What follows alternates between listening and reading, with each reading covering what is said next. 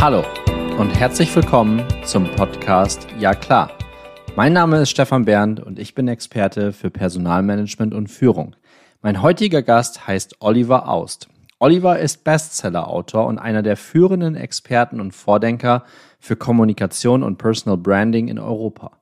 Er berät CEOs sowie Fortune 50, FTSE 100 und DAX 30 Unternehmen in diesen Fragestellungen und hat geholfen, EasyJet zu einem Multimilliarden-Euro-Unternehmen zu machen. Oliver ist zudem Host des führenden Podcasts zur CEO-Kommunikation, hat unter anderem den internationalen Bestseller Unignorable veröffentlicht und ist Techstars und WHU-Mentor. Sein neues Buch zum Thema Startup-Kommunikation erscheint im Herbst. Ein herzliches Willkommen im Podcast Ja klar, lieber Oliver. Lieber Oliver, ich grüße dich hier aus meinem äh, Mannheimer Homeoffice rüber in die Hauptstadt nach Berlin. Alles gut bei dir? Alles wunderbar. Danke, Stefan, dass ich heute bei dir zu Gast sein darf. Wir freuen uns im Ja klar Podcast, dass wir Oliver ausgewinnen äh, konnten als äh, Gast. Ähm, ist über den Konstantin Sliwowski entstanden, äh, ein schöner Network-Effekt vor ein paar Wochen in Berlin. Und äh, deswegen freue ich mich insbesondere, den Oliver heute für euch, für meine Community interviewen zu dürfen im Ja klar Podcast. Ihr habt es gerade in der Anmoderation auch schon gehört. Der Oliver ist ein absoluter Experte im Bereich Kommunikation. Im Vorgespräch hat er mir gerade schon wieder erklärt, dass er das nächste Buch schon schreibt, was im Herbst rauskommt. Ich glaube, Oliver, das ist dein viertes, richtig? Das ist richtig, das ist das vierte Buch, alles zum Thema Kommunikation, insbesondere CEO, Leadership Kommunikation. Und das Buch, was im Herbst rauskommt, was ich mit Jack Singh zusammenschreibe, den einige vielleicht als Investor kennen in der Community, ähm, wird sich dem Thema Startup-Kommunikation widmen. Zu diesem Thema gibt es relativ wenig und wir wollten beide das, das richtige Buch dazu finden, haben sich gefunden und gesagt, schreiben wir es halt zusammen und das Buch kommt nur im Herbst raus. Aber es ist immer noch ein Haufen Arbeit, wie es halt so ist, kurz vor Erscheinungsdatum. Stark, das, das klingt gut. Werde ich mir auf jeden Fall reinführen, äh, die, die Lektüre. Du hattest mir damals, als ich in Berlin war, auch freundlicherweise, ich glaube sogar alle drei deiner Bücher, ähm, als ich dich kurz im Büro besucht habe, geschenkt. Das eine, Mastering Communications, da bin ich jetzt gerade dran. Die Bücher sind in englischer Sprache geschrieben. Das ist dann leider nicht für jeden etwas bei mir hier in der Community, aber nichtsdestotrotz ähm, wirklich super interessantes Zeugs, nenne ich es jetzt einfach mal, äh, ganz platt. Und Oliver, lass uns für die Community zu Beginn das Thema Kommunikation. Ich glaube, es gibt kaum ein weitreichenderes Themengebiet als Kommunikation. Jeder sagt, Kommunikation ist wichtig und trotzdem kriegen wir das alle irgendwie nicht auf die Kette. Lass uns doch mal zu Beginn das Thema Kommunikation ein Stück weit eindampfen. Wie würdest du das für dich quasi eindampfen? Hm, ja, gerne. Also Kommunikation für mich bedeutet erstmal, wir sind ja im Unternehmenskontext. Also wir reden ja im weitesten Sinne von Unternehmenskommunikation. Und wenn ich das mal versuche, so ein bisschen zu kategorisieren, dann würde ich sagen, es gibt drei große Zielgruppen, mit denen ich als Führungskraft eigentlich fast jeden Tag zu tun habe, zumindest wenn ich, wenn ich CEO bin oder C-Level bin. Das erste ist die interne Zielgruppe, also mein Team oder die gesamte Belegschaft im Unternehmen. Das zweite sind die externen Zielgruppen. Und dazu gehören natürlich vor allem die Kunden, aber auch alle, die wir über Medien, Social Media und so weiter da draußen ansprechen, auch zum Beispiel Menschen, die wir für das Unternehmen gewinnen wollen. Und dann gibt es äh, als dritten, dritte große Zielgruppe so die finanziellen Stakeholder. Das sind natürlich insbesondere Investoren oder Aktionäre, wenn ich an der Börse notiert bin, oder solche, die es noch werden sollen. Das würde ich jetzt als die drei großen Zielgruppen begreifen. Und dann kann ich überlegen, okay, als, als Führungskraft geht es einmal natürlich um meine persönlichen Kommunikationsfähigkeiten. Also kann ich präsentieren, kann ich Leute mitziehen, kann ich Menschen überzeugen, kann ich klar unsere Strategie und unsere Unternehmensziele kommunizieren zum Beispiel. Ganz, ganz wichtig, kann ich andere coachen. Und dann im zweiten würde ich sagen, geht es natürlich um die organisatorischen Fähigkeiten. Das heißt, ich will natürlich dann als Führungskraft, ob ich HR-Lead bin oder CEO, sicherstellen, dass mein Team oder das gesamte Unternehmen genauso gut mit Klarheit die Punkte kommunizieren kann, die mir wichtig sind. Weil natürlich letztlich sind es die, die tagtäglich mit Kunden, mit, mit Geschäftspartnern, mit Kandidaten sprechen und nicht unbedingt das CEO. Also das sind die, die, die großen Dimensionen. Wir haben drei große Stakeholdergruppen, intern, extern, finanziell. Und wir müssen eigentlich immer denken, meine persönlichen Fähigkeiten, aber dann die organisatorischen Fähigkeiten. So würde ich das einmal kategorisieren das macht es recht klar. Und genau das wollen wir ja auch im äh, Ja klar Podcast. Du hast auch gerade das Wort Klarheit nochmal wieder mit reingebracht. Bei mir sofort ein Gedankenanker. Wir haben das Jahr 2022 und wir sind gefühlt immer noch da, wo wir vor vielen Jahrzehnten waren, was dieses Thema angeht. Hast du, bevor wir auf diese Dimension, die du gerade genannt hast, und da werden wir uns jeweils eine dann rauspicken, ähm, hast du irgendwie so ein bisschen den heiligen Gral schon gefunden, warum das im Bereich Kommunikation so ist, dass es immer noch nicht funktioniert? Ist das Thema einfach zu komplex? Klarheit ist schwierig. Ich glaube, das, das ist, es ist so einfach. Äh, es ist relativ einfach, Dinge komplex auszudrücken mhm. oder äh, mit vielen Worten zu versuchen zu erklären. Aber Dinge auf den Punkt zu bringen, ist schwierig. Es, ist, es, es fällt uns Menschen de facto schwer. Und um dahin zu kommen, muss ich A, diesen, diese Fähigkeit trainieren und B, offen sein für Feedback.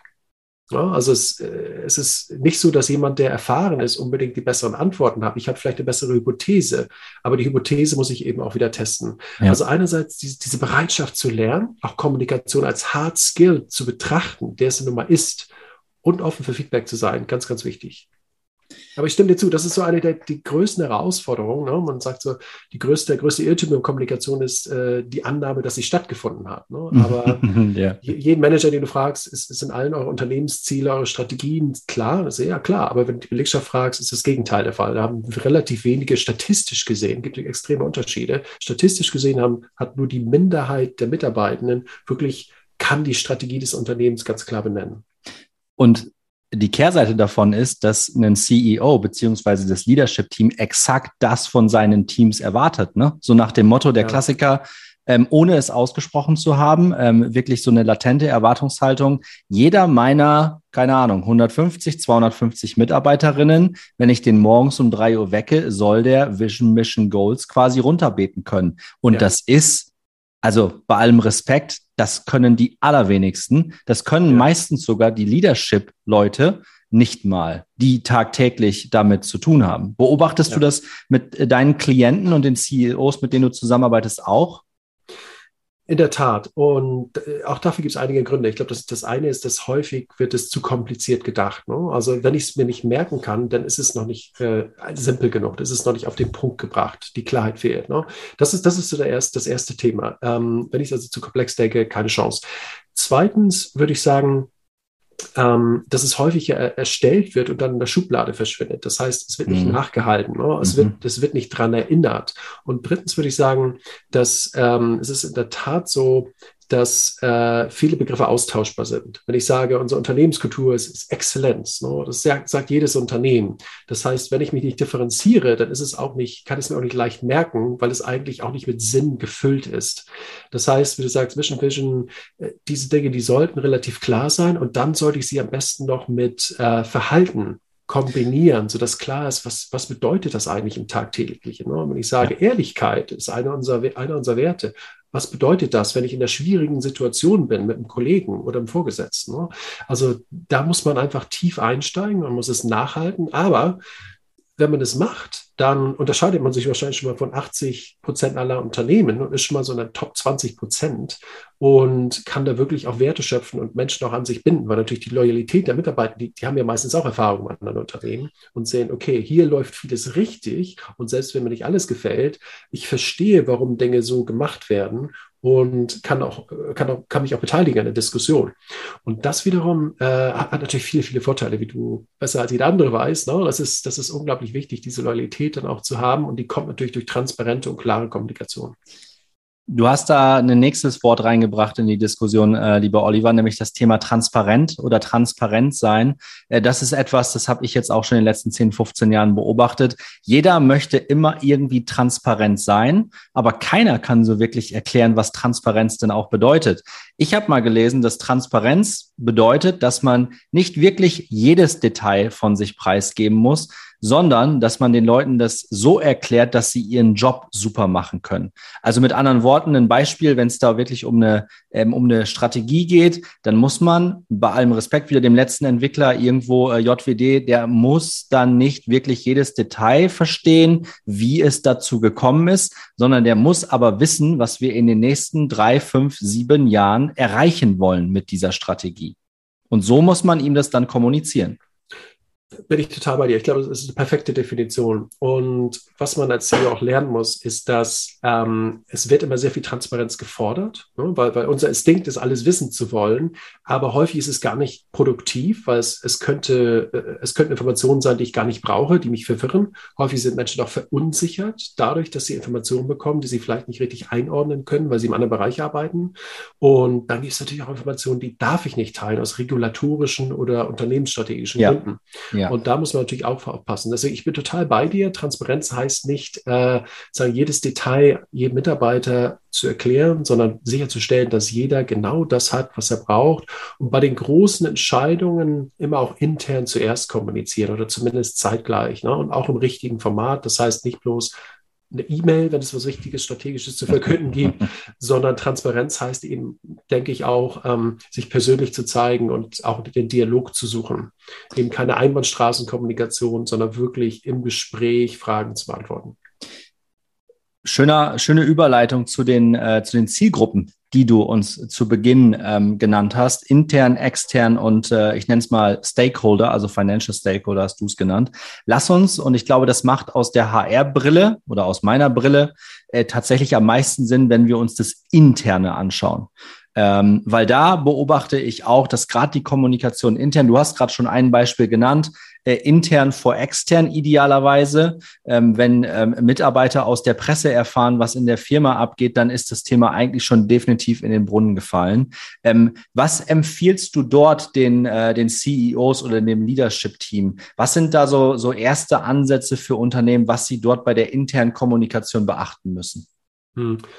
Super Frage. Also erstmal das Ganze strategisch mit großer Intention anzugehen. Also mhm. nicht sozusagen ad hoc zu improvisieren, nicht heute ein Format probieren, nächsten Monat ein anderes. Man darf natürlich probieren, aber da muss man es auch als, als Test kommunizieren, sondern wirklich sich dem Thema zu widmen. Denn es gibt fast kein wichtigeres Thema für CEOs und für, für C-Levels insgesamt als die interne Kommunikation. Denn wenn mein Team, wenn das Unternehmen insgesamt keine Klarheit hat, in welche Richtung es geht und ich die nicht überzeuge und mitnehme, dann können die gar nicht gemeinsam in die richtige Richtung mit mir zusammen äh, loslaufen und unsere Ziele umsetzen. Das heißt, im Bestfall verschwende ich unglaublich viel Energie und Ressourcen und im, im schlimmsten Fall fällt das Unternehmen auseinander, weil alle in verschiedene Richtungen loslaufen und äh, es keine Richtung mehr vorgegeben bekommen. Das heißt, interne Kommunikation unglaublich wichtig. Man muss sich wirklich mit, mit Leuten, die sich auskennen, intern, extern, relativ egal, zusammensetzen, eine Strategie entwickeln und die mit großer Intention umsetzen. Und auch als CEO das nicht als, okay, wo kriege ich noch eine halbe Stunde Gespräch mit Mitarbeitenden unter meinem Kalender, sondern das wirklich als Priorität auch begreifen. Ja. Mhm. Und wenn ich mich committe und sage, äh, keine Ahnung, äh, es gibt viele Beispiele, Airbnb, ich glaube, Brian Chesky, einer der Gründer, hat äh, 20 Tage äh, Im Monat trifft er sich mit Mitarbeitern, die nicht Direct Reports sind und isst mit ihnen zu Abend zum Beispiel. Ne? Habe ich gehört, ich weiß nicht bestimmt, aber äh, ne, was immer das richtige Format ist, sicherzustellen, dass man am Puls ist, dass man in verschiedenen Formaten, die auch nachgehalten werden, mit den Mitarbeitern auf verschiedenen Ebenen in Kontakt steht und immer wieder dieses Erklären. Man ist ja auch Chief Repetition Officer, ne? also es ist immer wieder die wichtigen Punkte zu erklären und äh, sicherzustellen, dass alle Bescheid wissen, auch ihre, ihre Bedenken und Einwände kommunizieren können und daraus entsteht natürlich auch ein großes Vertrauensverhältnis. Ne? Und ich glaube, wir haben alle wahrscheinlich schon mal in Unternehmen gearbeitet, wo das nicht der Fall ist und wissen alle, wie, wie viele negativen Auswirkungen es auf die Motivation zum Beispiel hat der Mitarbeitenden. Deswegen absolut wichtig, hier strategisch vorzugehen und nicht nur taktisch zu denken. Ist das etwas aus deiner Expertise, Oliver? Ist das etwas, was einen CEO oder einen Leadership delegieren kann? Oder ist das eine der wenigen Aufgaben oder wenigen Verantwortungsbereiche, wo du auch sagst, Freunde, das liegt bei dir, ansonsten macht es wenig Punkte. Ja, absolut Chef, Chefinnen-Sache, ganz klar. Äh, einfach aus dem Grund, weil äh, bei verschiedenen strategischen Themen alle von den CEOs hören wollen, welche Richtung es geht und natürlich so auch die größte vertrauensbildende Maßnahme entsteht. Das heißt nicht, dass der CEO oder die CEO alles kommunizieren sollte. Es gibt natürlich da Prioritäten und Abstufungen. Ne? Ähm, aber es muss ganz klar sein, dass ähm, die Bedeutung, die interner Kommunikation zugemessen wird, von oben ausgeht und dann sich durch die Organisation durchzieht.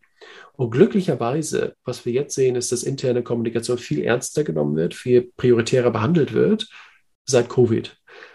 Denn vorher kann man sagen, naja, sind ja alle im Büro fünf Tage die Woche und irgendwie ergibt es sich und dann trifft man sich und dann besprechen wir es halt und einmal in der Woche ja. machen wir ein All Hands. Ne? Ja. So einfach ist es halt meistens nicht mehr. Das heißt, man muss viel, es ist, es ist viel mehr darüber nachgedacht worden in den letzten Jahren und das, das finde ich eine positive Entwicklung.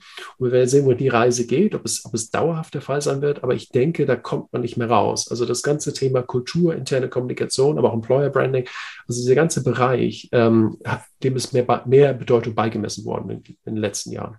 Wo siehst du die Verantwortung? Also klar, verstanden, dass der CEO das natürlich äh, transportieren muss. Alles andere haben wir jetzt festgestellt, ist Kappes. Aber wo siehst du diese Aufgabe, auch so eine Strategie zu entwickeln? Ist das mehr und mehr HR? Ist das Marketing? Ist das eine Kombi? Wen siehst du da im Driver Seat? Also für die interne Kommunikation würde ich sagen, dass die Strategie sollte vorbereitet werden, durchaus von den Leads, Kommunikation, HR gemeinsam. Es ist in verschiedenen Unternehmen natürlich verschieden organisiert, aber ich glaube, man braucht die Expertise beider Teams. Und dann brauchst du das Buy-in der Spitze, die das Ganze natürlich mit umsetzen sollte. Ja. Also ich, ich glaube, die, die, best, die besten Köpfe und Experten im Unternehmen sollten die Strategie entwickeln, vorschlagen und dann sollte sie abgesegnet werden. Wenn das Unternehmen noch sehr klein ist, dann geht es meistens von den, von den Gründern aus. Ne? Das ist auch klar. Wir reden hier wahrscheinlich über Unternehmen, die ein bisschen größer sind 100 plus Mitarbeitende, da hast du normalerweise Leute im Bereich ja. HR wie dich oder, oder im Bereich Kommunikation wie mich, die sich gut auskennen und die solche Strategien entwickeln können. Und bei der Strategie, dazu gehören natürlich verschiedene Aspekte. Natürlich einmal das Ziel, was will ich eigentlich erreichen? Ja, in einem Satz, was ist, das, was ist das Kommunikationsziel hier? Dann die Strategie selber, wie kann ich das auf den Punkt bringen? Ja, meinetwegen kann ich sagen, äh, persönlicher Kontakt mit allen Mitarbeitenden mindestens einmal in der Woche sowas. Und dann Taktiken wären zum Beispiel All-Hands-Meeting, persönliche Frühstücke aller Führungskräfte mit, mit dem Team, jede Woche, sowas. Ne? Ja. Äh, ob das digital ist, online, im, im Büro, wie, wie, auch immer. Einfach bewusst machen, wo das Thema ist und, und gute Taktiken dazu finden. Und dann muss ich natürlich auch ähm, äh, sagen, überlegen, wie hole ich, wie hole ich Neuzugänge ein, ab Ne? Onboarding, großes Thema natürlich. Das, das, das wird noch, ähm, glaube ich, zu, zu wenig bedacht. Denn mhm. gutes Onboarding, das sich über Monate hinzieht, mit ja. verschiedenen Meilensteinen und Touchpoints, ja. ist unglaublich wertvoll für ein Unternehmen, weil es dadurch natürlich, ähm, also es gibt einige Untersuchungen dazu, die zeigen ganz klar, gutes Onboarding macht einen riesen Unterschied und die Menschen bleiben länger im Unternehmen, ja. weil sie sich von Anfang an gut aufgehoben fühlen und auch äh, ihnen das äh, sind natürlich viel effektiver auch, weil sie in einen Prozess eingebunden sind und wissen, wie soll ich eigentlich meinen Job machen und ja. auch Ansprechpartner ja. dafür haben. Ne? Also das, das, sind, das sind alles wichtige Aspekte, die so einer Strategie sich wiederfinden sollten. Äh, kurzer Ausflug oder kurzer Exkurs im, im Bereich Employee Onboarding. Da ist natürlich auch ein Stück weit dann, dann meine Expertise oder ich habe das mit Teams auch, auch aufgebaut ähm, in, in Firmen, wo tatsächlich an Tag eins der Laptop noch nicht mal irgendwie fertig war, weil die interne IT nicht wusste, dass ein neuer Mitarbeiter kommt äh, bis, bis hin zu, äh, dass der Mitarbeiter wirklich auf einmal mitten im Büro schon sagt, hallo, hier bin ich, ich fange heute an und dann alle, wer bist denn du? So, und das ist auch heute noch teilweise Praxis. Ich habe dazu keine, äh, keine wissenschaftlichen Daten, aber ich äh, pflichte dir bei, Oliver. Das ist tatsächlich so, dass es immer noch in mindestens in kleinen und mittelständischen Firmen ist diesem Thema noch nicht genug Wichtigkeit beigemessen worden. Ähm, das bedeutet, dass tatsächlich ähm, die Leute an Tag eins sich nicht willkommen fühlen. Und jetzt der Hack an die Community und auch an alle Personaler in Verantwortung, die, die jetzt mithören. Nein, ihr braucht nicht irgendwie 20 Seiten Checkliste, was man denn alles machen muss. Wenn an Tag eins der Laptop fertig ist, man vielleicht zwei, drei Tage vorher anruft und sagt, es ist alles fix erstellt. Wenn man in Büroräumlichkeiten noch arbeitet, in der Remote World ist das ein bisschen anders, aber früher vor Covid, ne, wenn, keine Ahnung, äh, Büroplatz eingerichtet ist und da steht der Name an der Tür mit dem richtigen Titel. Leute, das sind die ersten ein, zwei Dinge, die, und da könnt ihr mal eure New Joiner fragen, das bleibt denen in Erinnerung. Ja, also es gibt keine zweite Chance für den ersten Eindruck. Passt da, glaube ich, sehr, sehr gut als äh, als Claim oder als Quote auch viel mehr. Ähm, der erste Tag, der erste Arbeitstag ist wirklich entscheidend äh, und das ist wissenschaftlich bewiesen, ist wirklich entscheidend für die Länge der Arbeitsbeziehung. Wenn Tag eins schon in die Binsen geht, wie man bei uns im Norden sagt, dann wirst du davon ausgehen können, dass diese Person nicht unbedingt sehr loyal zu dir sein wird und lange im Unternehmen verweilen wird. Lange im Unternehmen verweilen, sprechen wir mal von drei bis fünf Jahre. Ich glaube, das wird sich in den nächsten Jahrzehnten im Arbeitsmarkt auch nochmal drastisch verändern, was das bedeutet. Aber ich denke, für den Moment so fünf Jahre ist schon, ist schon ein sehr guter Stint im Unternehmen. Ja, sehe seh ich ganz genauso. Und man darf nicht vergessen, mit welcher Erwartung durch Menschen zu ihrem ersten Arbeitstag kommen. ja, ne? Genau. Äh, wahrscheinlich wurde im Bewerbungsprozess äh, viel versprochen, viel gesagt. Wir sind super, wir haben tolle Kultur und so weiter.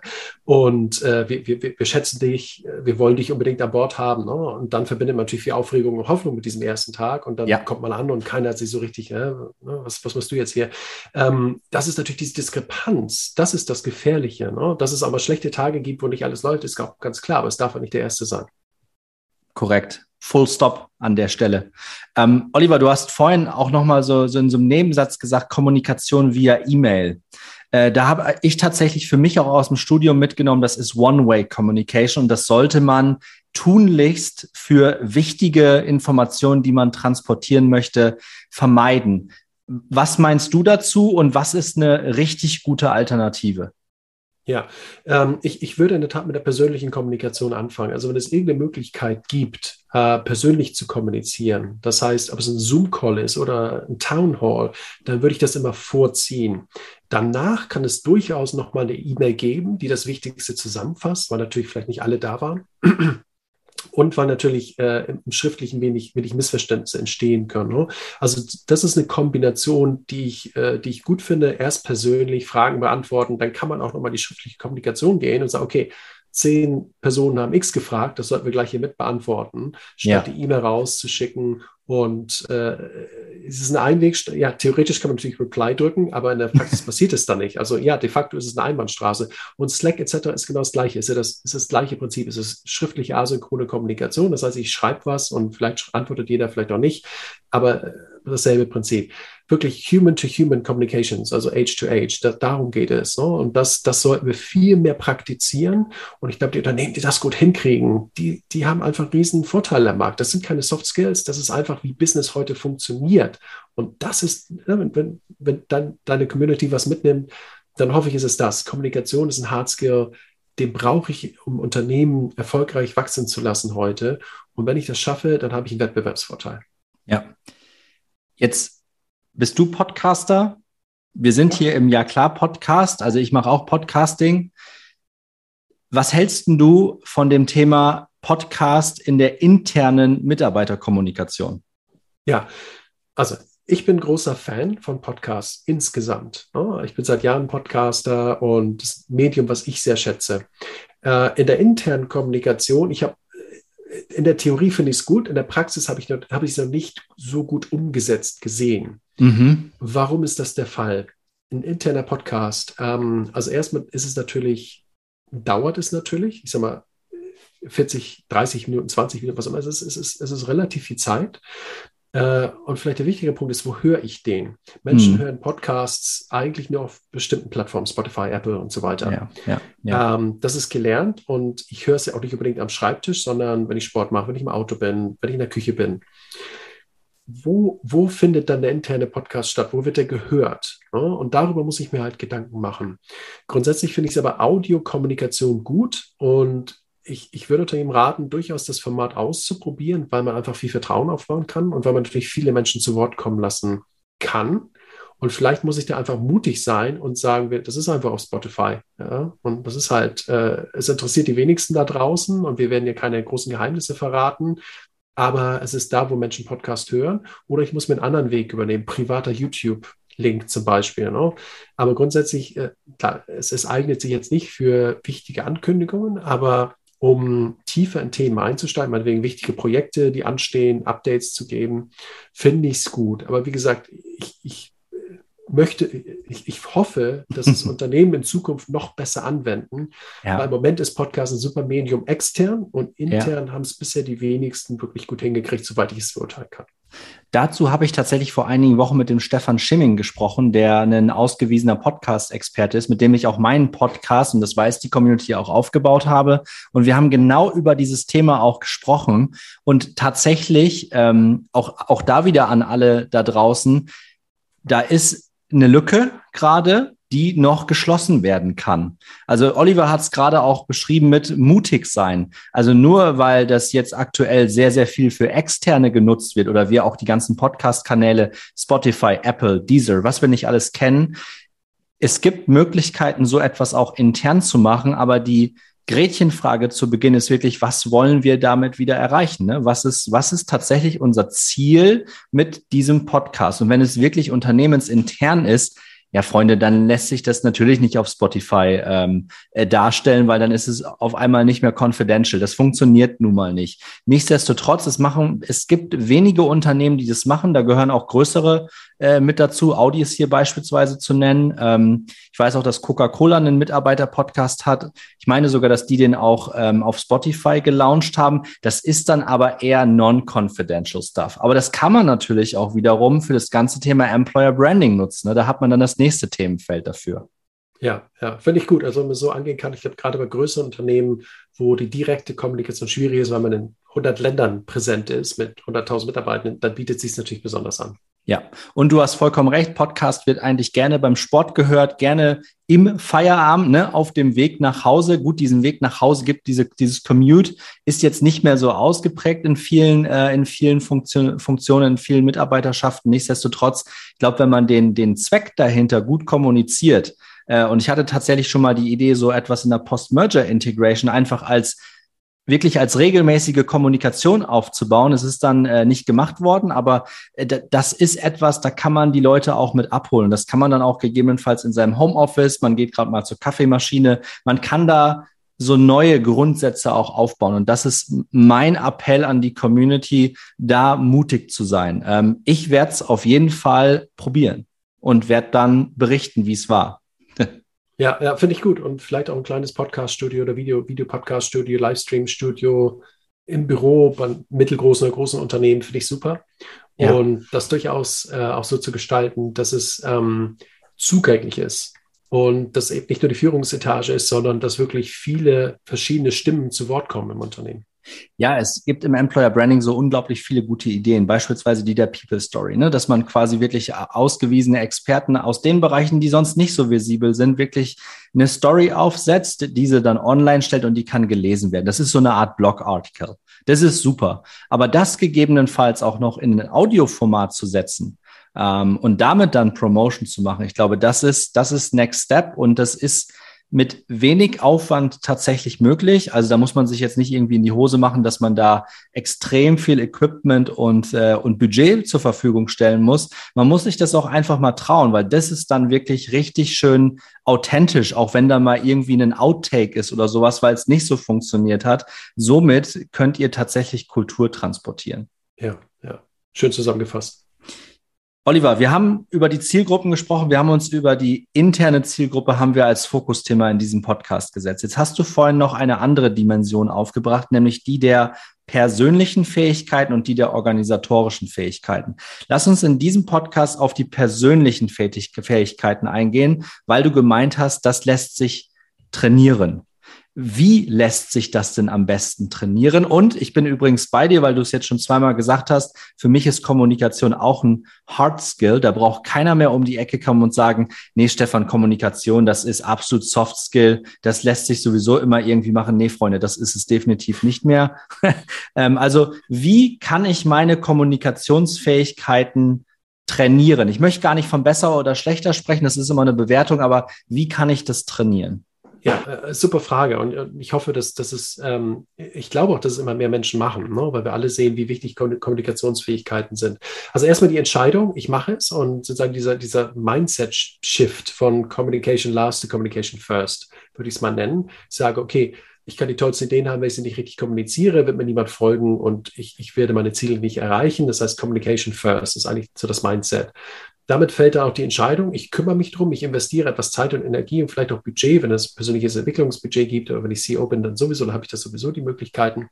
Und äh, in der Regel funktioniert es am besten mit einem Coach, in der Tat. Und ähm, wenn ich mir keinen Coach leisten kann, weil ich vielleicht Berufseinsteiger bin, dann, also statt einen schlechten Coach, würde ich dann eher Bücher von guten Kommunikatoren lesen oder Podcasts hören, mich also so quasi umsonst informieren und weiterbilden. Ne? Und wir haben auch viele, in meinem Podcast, viele Tourbox-Folgen. Wir haben viele Folgen, wo wir über genau solche Themen sprechen, wie ich persönliche Fähigkeiten entwickle. Also es geht nicht immer nur um Gründer und CEOs, sondern auch um genau diese Themen, wie kann ich an diese Skills entwickeln.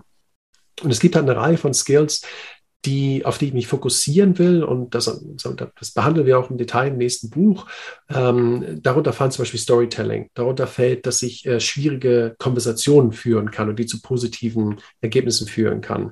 Dazu gehört, dass ich ähm, gut präsentieren und sprechen kann. Ja, wir alle kennen langweilige äh, Unternehmenspräsentationen. Oh ja das sollte eigentlich nicht mehr stattfinden. Ne? Da sollte es einfach ein Upskilling geben in den Unternehmen oder einfach auch die Entscheidung getroffen werden, nee, so machen wir das nicht mehr. Wir brauchen keine 20 Seiten PowerPoint, wir brauchen vielleicht drei Absätze, die das Ganze gekonnt zusammenfassen. Das sind so mal drei die eigentlich jeder, egal welcher Level, ne? also vernünftiges Storytelling, und wir reden ja nicht über Hänsel und Gretel, wir reden über Business Stories. Ne? Und da gibt es natürlich auch eine Ähnlichkeit in der Struktur, aber es ist natürlich eine andere, andere Herangehensweise. Und ähm, da lernen wir zum Beispiel, also ich coache relativ viele CEOs und Gründerinnen und da geht es häufig darum, auch Zeit zu sparen. Das heißt, es ist klar, es ist wichtig, Vorbereitung ist unglaublich wichtig, weiß jeder, man sollte nicht unvorbereitet in irgendeinen Kommunikationsanlass reinstolpern, aber wie kriege ich die Vorbereitungszeit runter und verbessere mein Ergebnis? Also was für mhm. Techniken gibt es da? Mhm.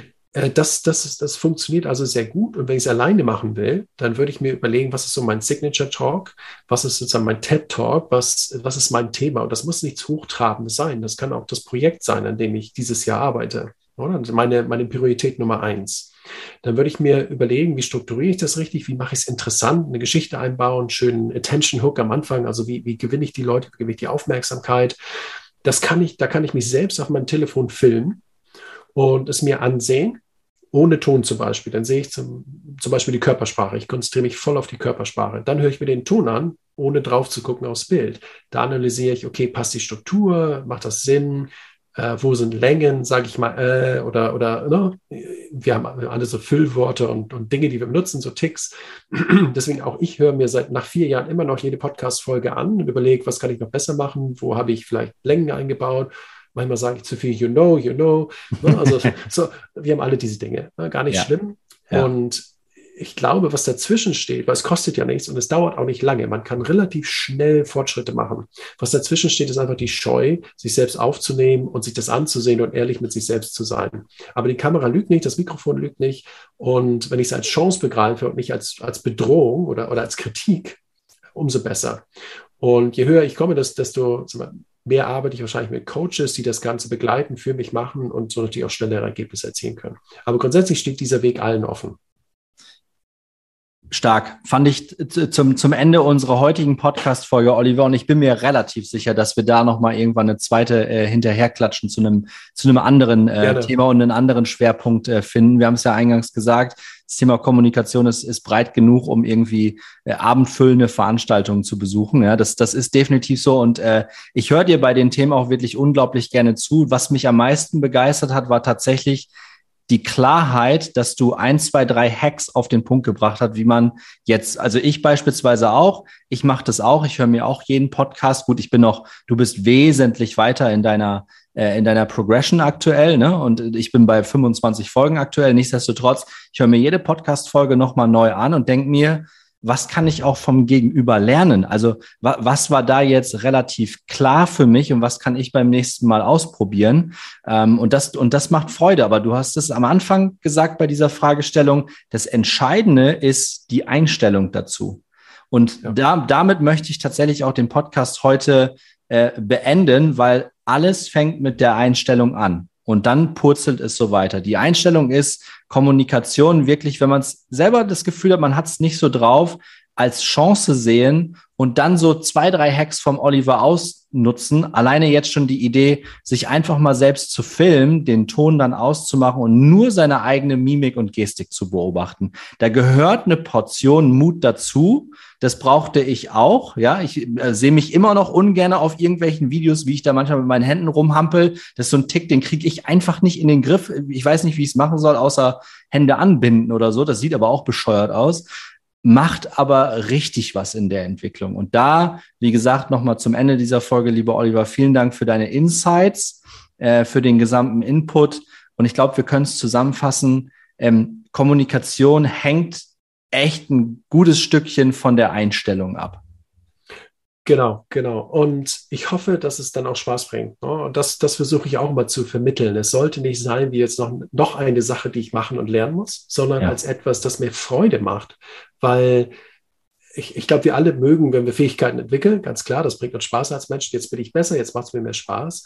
Äh, aber auch weil es mich ja sozusagen ein Master-Skill ist. Ne? Das heißt, ich kann eigentlich alle meine Lebensziele, ob das persönliche Beziehungen sind oder das Unternehmen, viel besser erreichen, wenn ich mit Klarheit und äh, positiven Enthusiasmus kommuniziere.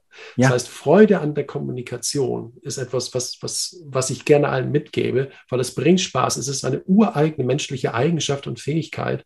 Und ähm, ja, ich, ich habe mein, so mein, mein berufliches Leben dem gewidmet, äh, seit über 20 Jahren und bereue keine Minute. Wunderbar. Oliver, ich danke dir recht herzlich auch im Namen meiner Community für dieses Podcast-Interview. Ähm, ich bedanke mich bei allen, die jetzt quasi uns noch zuhören ähm, und freue mich natürlich über, über jeden Like, über jeden Klick. Wir werden das Ganze über LinkedIn promoten. Ich bin mir relativ sicher, der Oliver über seine Kanäle wird es dann auch ähm, in, in Zukunft ausspielen. Ähm, wovon der Oliver heute alles gesprochen hat, werden wir natürlich vernünftig in den Show Notes auch darstellen. Ähm, und dann darf ich mich an der Stelle nochmal bei allen bedanken. Das freut mich riesig, dass ihr alle mit dabei wart. Oliver, insbesondere bei dir. Äh, bei den Temperaturen im kleinen Studio zu sitzen, das ist nicht selbstverständlich. Deswegen ähm, empfinde ich da eine hohe Dankbarkeit und ähm, freue mich schon auf den nächsten Austausch mit dir und an alle. Jetzt, ähm, wir haben einen Freitag. Ähm, ich wünsche ein schönes Wochenende. Gleichfalls. Vielen, vielen Dank, Stefan. Hat unglaublich viel Spaß gemacht. Und äh, ja, ich glaube, wir beide schwitzen ordentlich und freuen uns aufs Wochenende. Das tun wir. Danke dir, Oliver. Bis demnächst. Tschüss. Tschüss. zusammen.